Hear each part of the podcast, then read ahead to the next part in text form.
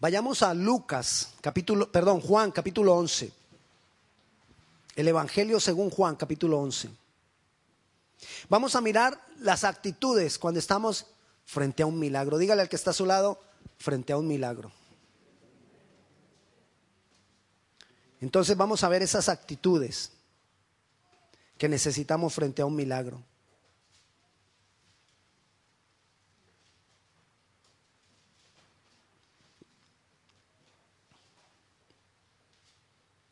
Ya está ahí en, Juan capítulo 11. Ok, usted en casa, no vamos a leer todo lo que, toda la historia, vamos a hablar de la resurrección de Lázaro. Toda la historia comienza en el, en el versículo 1 y termina en el versículo 46. Ahora no vamos a leer todos los versículos. Vamos a comenzar leyendo uno, yo le voy a contar la historia y luego vamos a leer los versículos que quiero que tengamos presentes ahora. Entonces, vamos a leer el versículo 40. Y solo quiero que se te quede grabada una frase ahí. No te he dicho que si creyeres verás la gloria de Dios. Es la pregunta que le hace Jesús a Marta. No te he dicho que si crees verás la gloria de Dios. Ahora sí vayamos con la historia.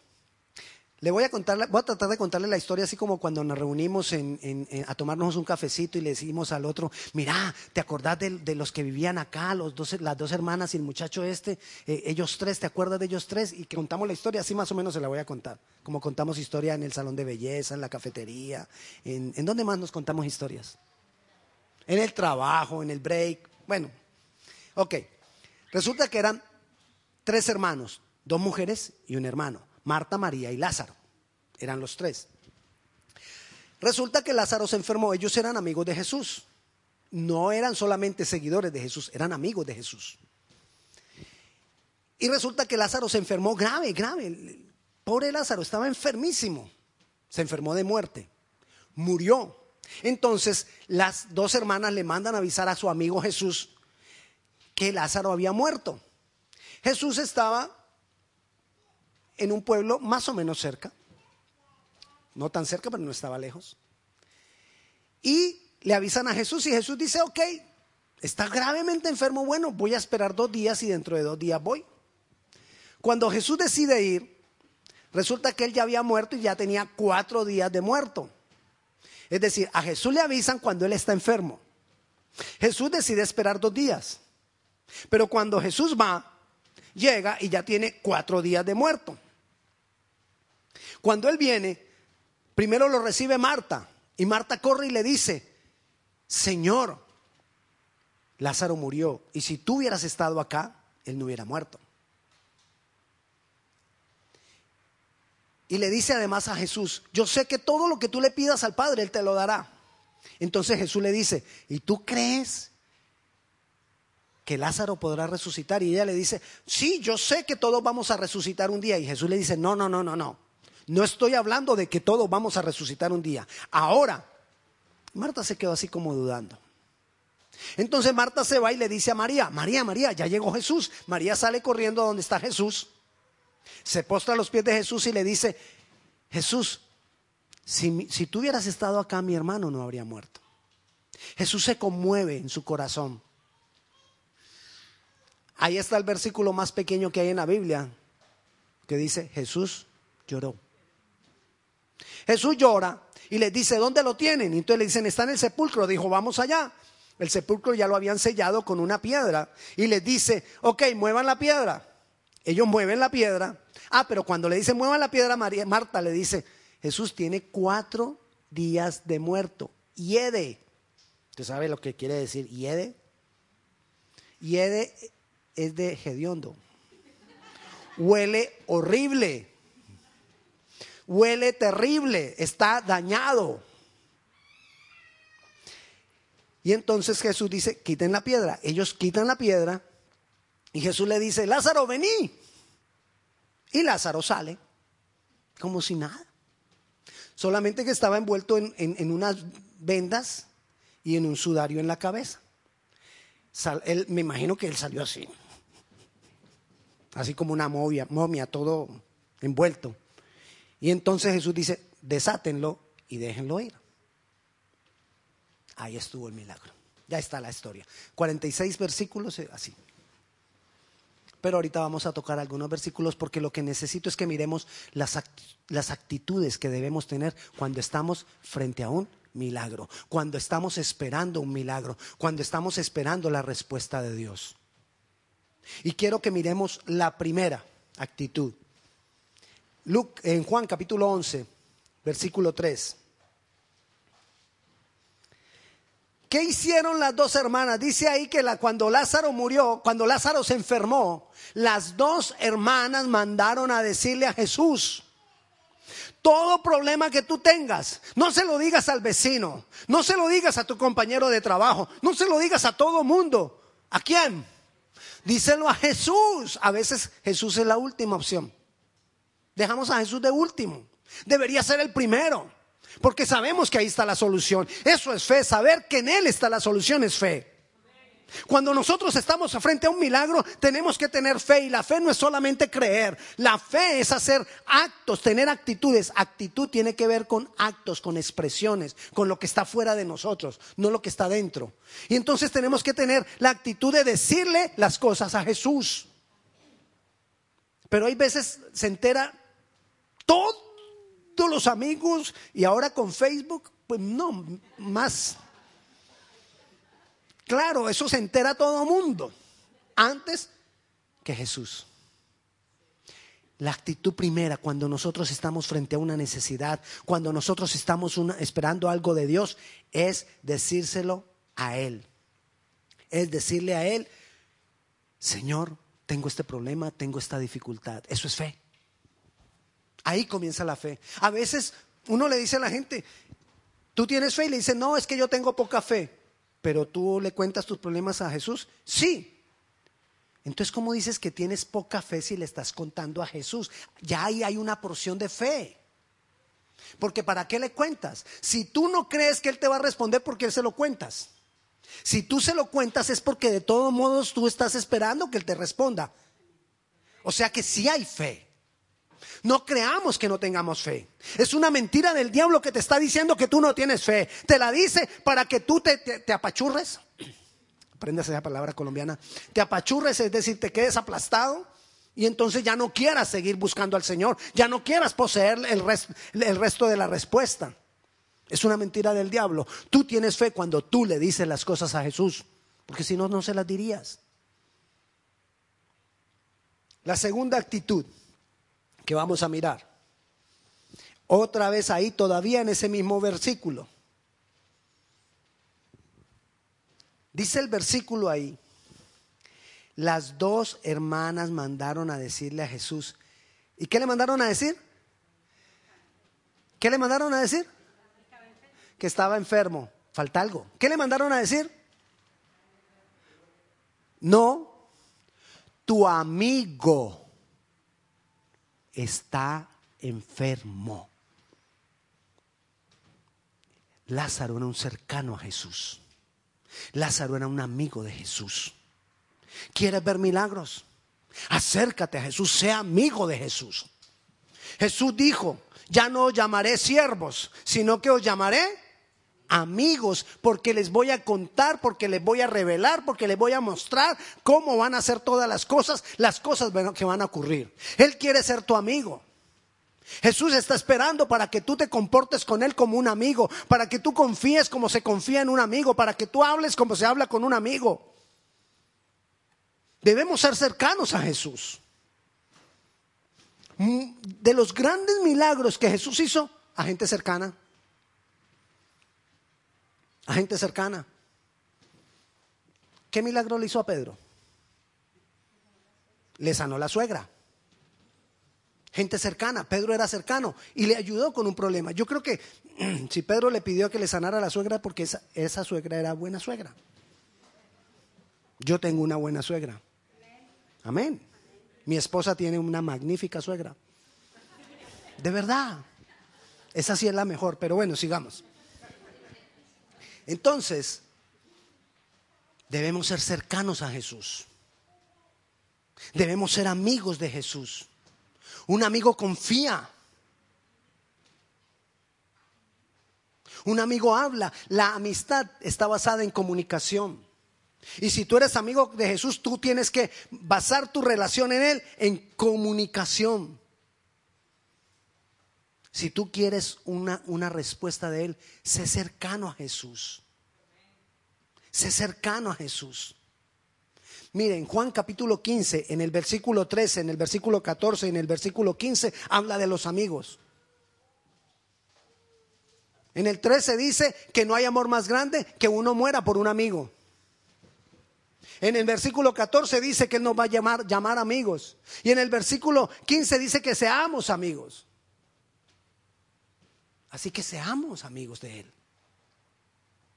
Otra actitud que debemos tener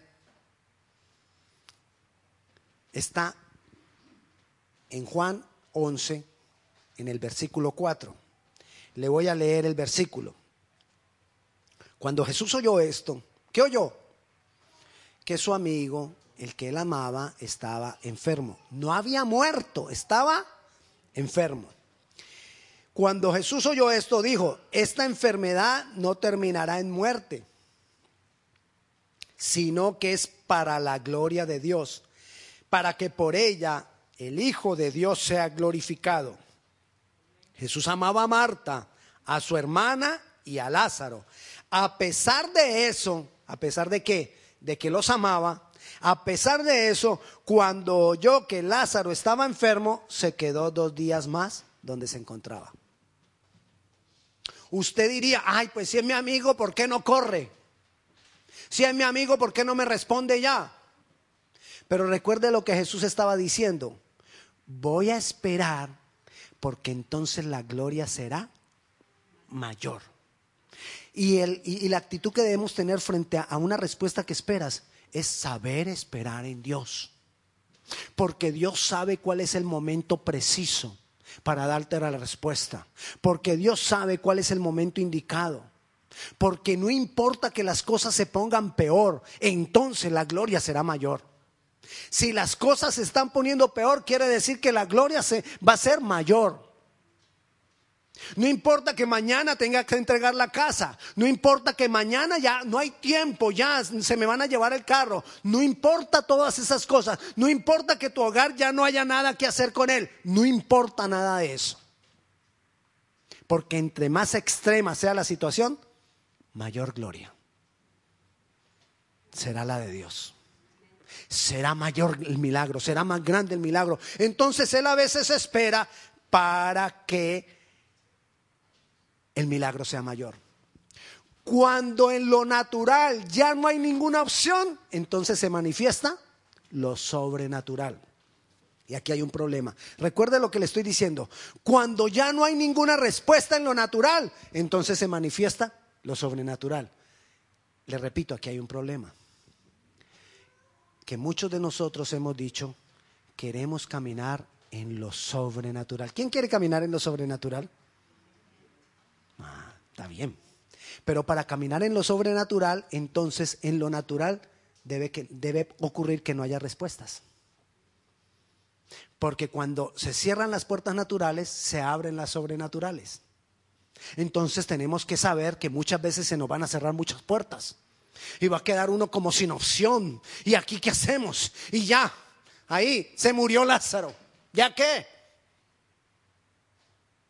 Ahí es donde viene la gloria de Dios. Pero necesitamos aprender a esperar en Dios. No importa qué tan grave se vea la situación. Y no ceses de pedirle, no ceses de clamarle. Así ya no haya tiempo, así se haya acabado el tiempo, así te haya dicho el banco, no, ya es tarde, ya no hay nada que hacer. Esas son las voces del enemigo, esas son las voces que nosotros no tenemos que escuchar. Lo que tenemos que escuchar es lo que dice la palabra. Y dice la palabra que el Señor va a obrar, que el Señor obra en el momento preciso. Él dice que Él no va a dejar que tú seas tentado más de lo que tú puedes resistir. O sea, Él va a obrar en el momento indicado.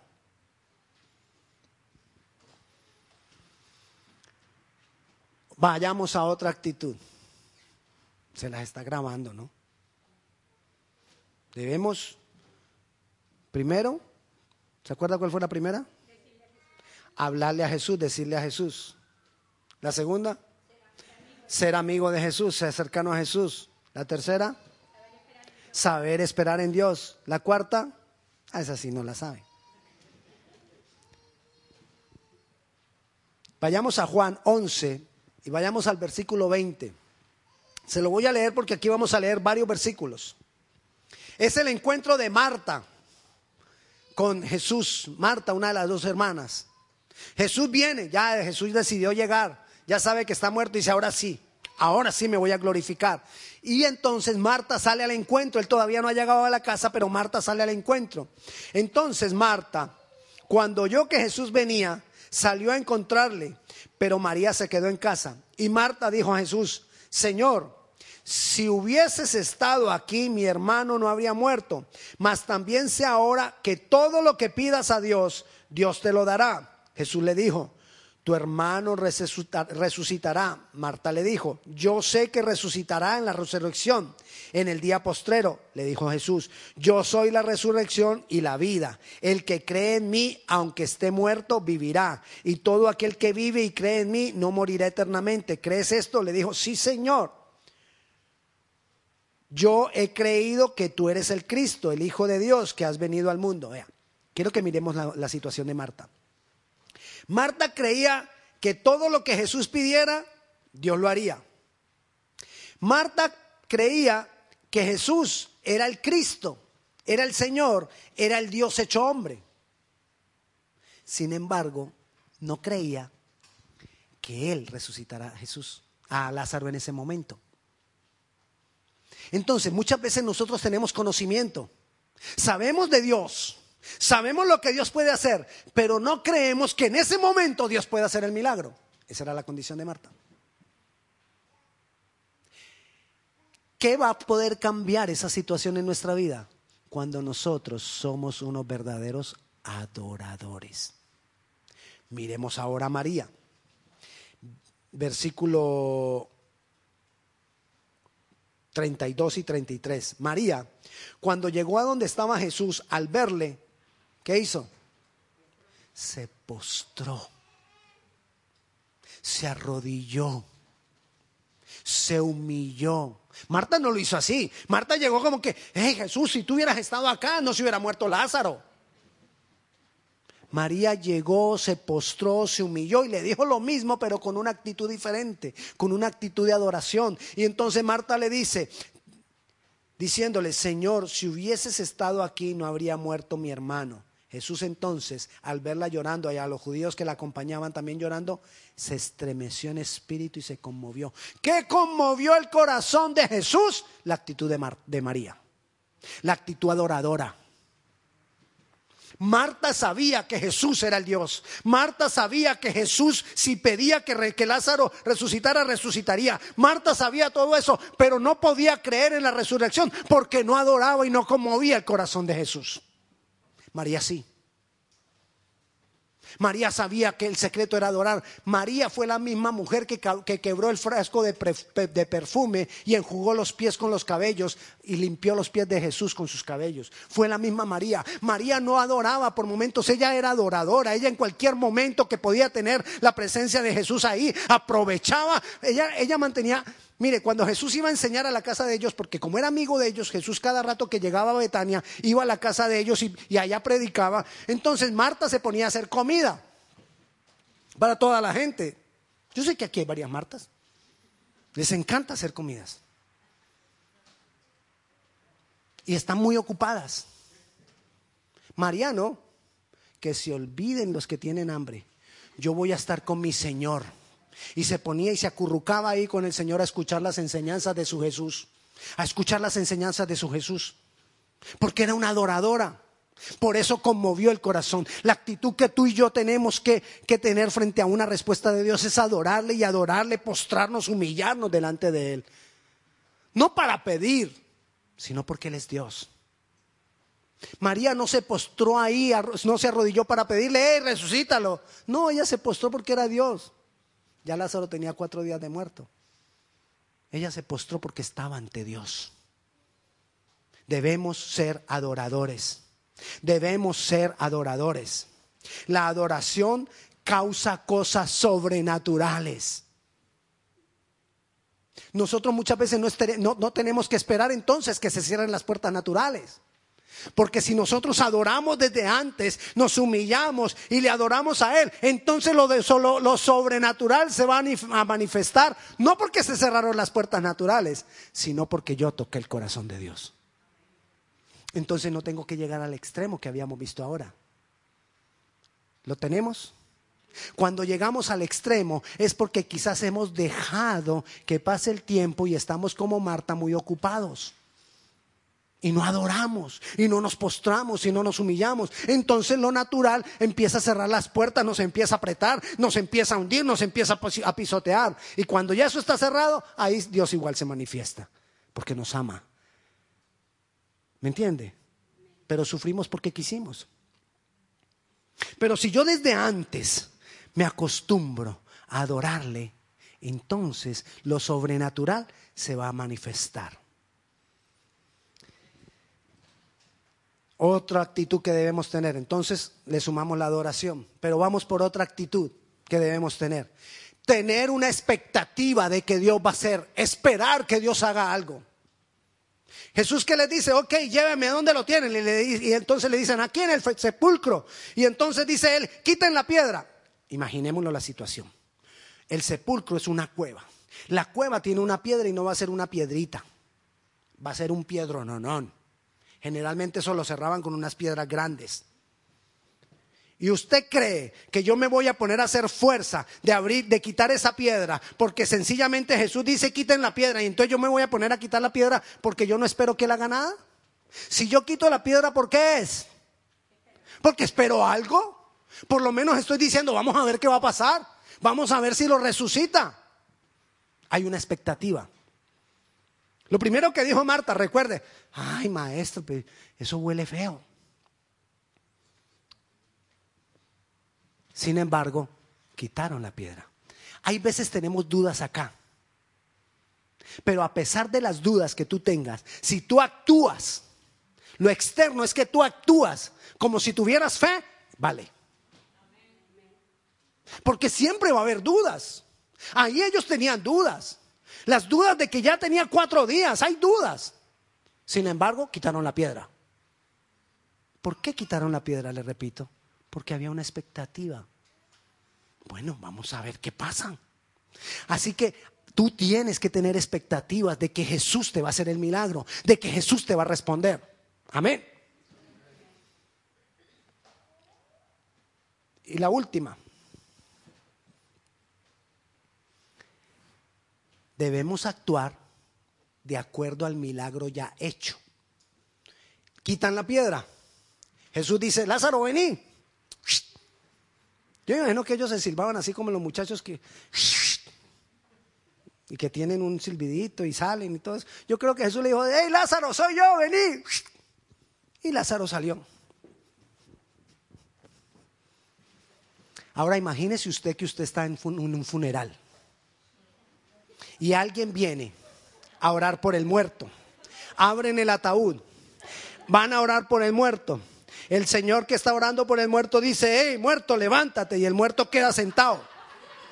Y le dicen a usted, ayudarlo a sacar del ataúd. ¿Qué hace usted? Más de uno de nosotros dice, yo a ese ni lo toco. Ese está muerto. ¿Por qué no lo tocas si está muerto? Porque no crees. Porque si tú crees, tú dices, ya lo resucitó, vamos a ayudarlo a salir. Pero muchas veces nosotros no creemos, porque no actuamos, a pesar de que ya nos ha hecho el milagro, no actuamos como si el milagro estuviera hecho. Entonces Jesús dice, ay, ahí, ahí viene Lázaro, desátenlo, quítenle las vendas. Y ellos lo hicieron, lo desataron y lo dejaron libre. Porque hay veces Dios hace una parte del milagro y nosotros tenemos que hacer la otra. Pero Dios hace muchas veces la parte y nosotros decimos, no, yo, yo no sé, yo como que... Mira, hay milagros que son progresivos. Jesús una vez fue ante un ciego, le trajeron un ciego a él. Y entonces el ciego, él escupió los ojos del ciego y le dijo al ciego que si veía. Y el ciego le dijo, veo, pero veo a los hombres como árboles que se mueven, es como borroso. Y Jesús dijo, ok, y volvió a orar por él, le volvió a poner las manos y ya terminó el milagro. Fue un milagro en dos fases. ¿Qué, ¿Cuál fue la respuesta del ciego? Veo. Está borroso, se mueven los hombres, pero veo. Otro hubiera podido haber dicho, no, yo no veo, no, hubo milagro. Llevo todo borroso, eso no. Porque a veces somos, a pesar de que estamos viendo parte de la bendición, queremos que como es milagro, entonces todo sea facilito. Recuerde cuando Abraham, Dios le pidió que sacrificara a Isaac, su hijo. Y él lo lleva al monte y lo va a sacrificar. Y cuando tiene al hijo listo para sacrificarle, Dios le dice, hey, no lo sacrifiques, yo te he provisto de un cordero. Mira hacia la zarza. Abraham se voltea y mira a la zarza y en la zarza hay un cordero enredado en, en el zarzal. ¿Qué tenía que hacer él? Desenredarlo. Hay milagros y bendiciones que Dios te da que tú tienes que desenredarlos, pero no nos cruzamos de brazos. Yo creo que eso no es de Dios porque si Dios te hace un milagro y tienes que ir a donde tú tengas que ir, tienes que tocar donde tú, donde Dios te diga que tienes que tocar por creer en el milagro, tú lo vas a hacer. Así que nosotros debemos actuar de acuerdo al milagro hecho. Había que desatar a Lázaro. Ya estaba vivo, ya estaba resucitado, pero había que desatarlo. Quizá las vendas todavía olían feo. ¿Me entiende? Las vendas todavía olían a feo. El sudario quizás olía feo porque ya estaba podrido Lázaro. Pero alguien tenía que ir a quitarle lo podrido. Hay milagros que Dios te hace y tú le tienes que quitar lo podrido. Ay, pero si es de Dios, ¿cómo va a estar podrido? Ay, yo no sé, pero ahí Lázaro tenía el sudario. El carnero de, de Abraham estaba enredado en el zarzal.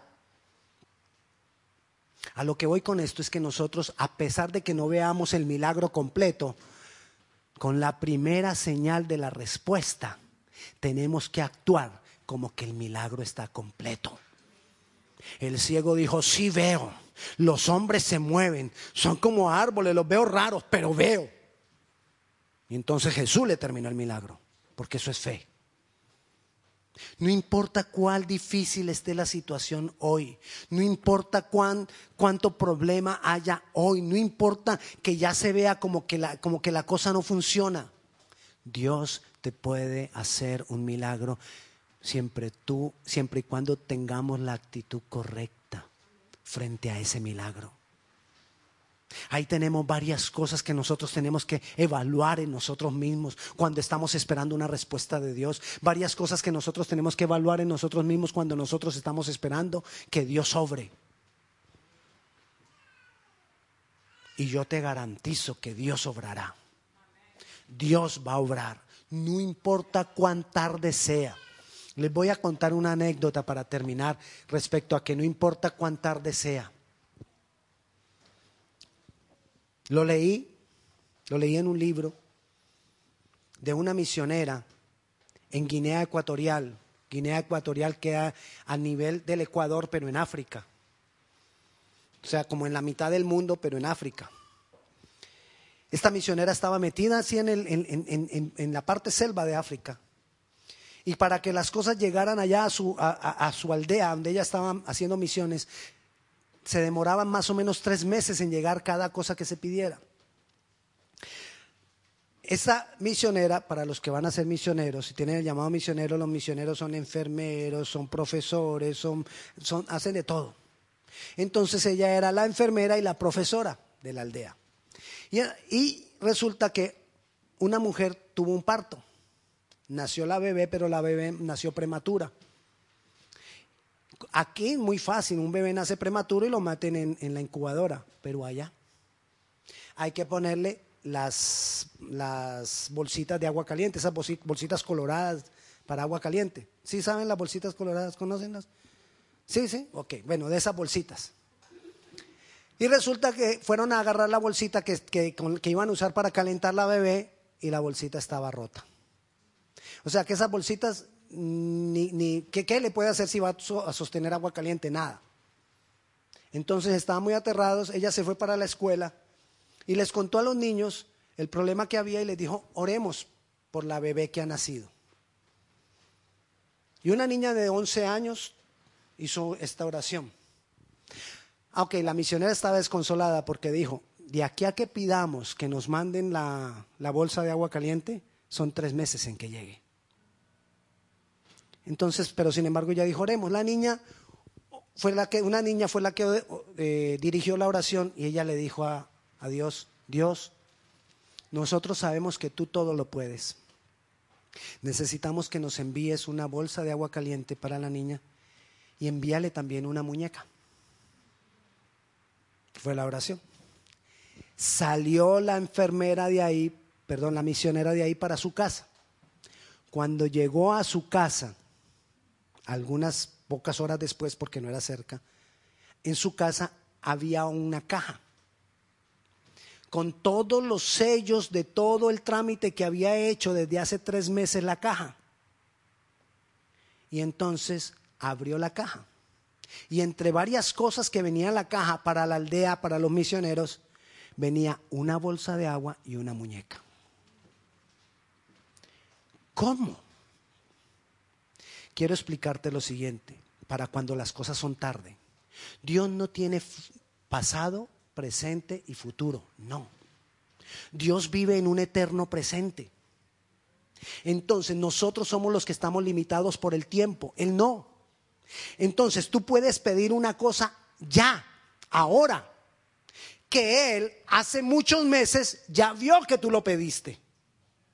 Y como Él ya vio que tú lo pediste, Él lo puede mandar desde antes. Porque vio que tú lo pediste. Ahora, si tú no lo pides, entonces el que está aquí ve que no lo pides, no lo manda. ¿Aló? Así que no importa cuán tarde sea, no dejes de pedirlo. No importa que te, diga el banco ya no hay tiempo, no importa, pídelo. Que quizás Dios, sabiendo que tú lo pediste hoy, le puso los sellos a ese papel hace tres, cuatro meses. No importa que migración diga no se puede, pídelo. No importa que tu hogar, que tu esposo diga no más, pídelo.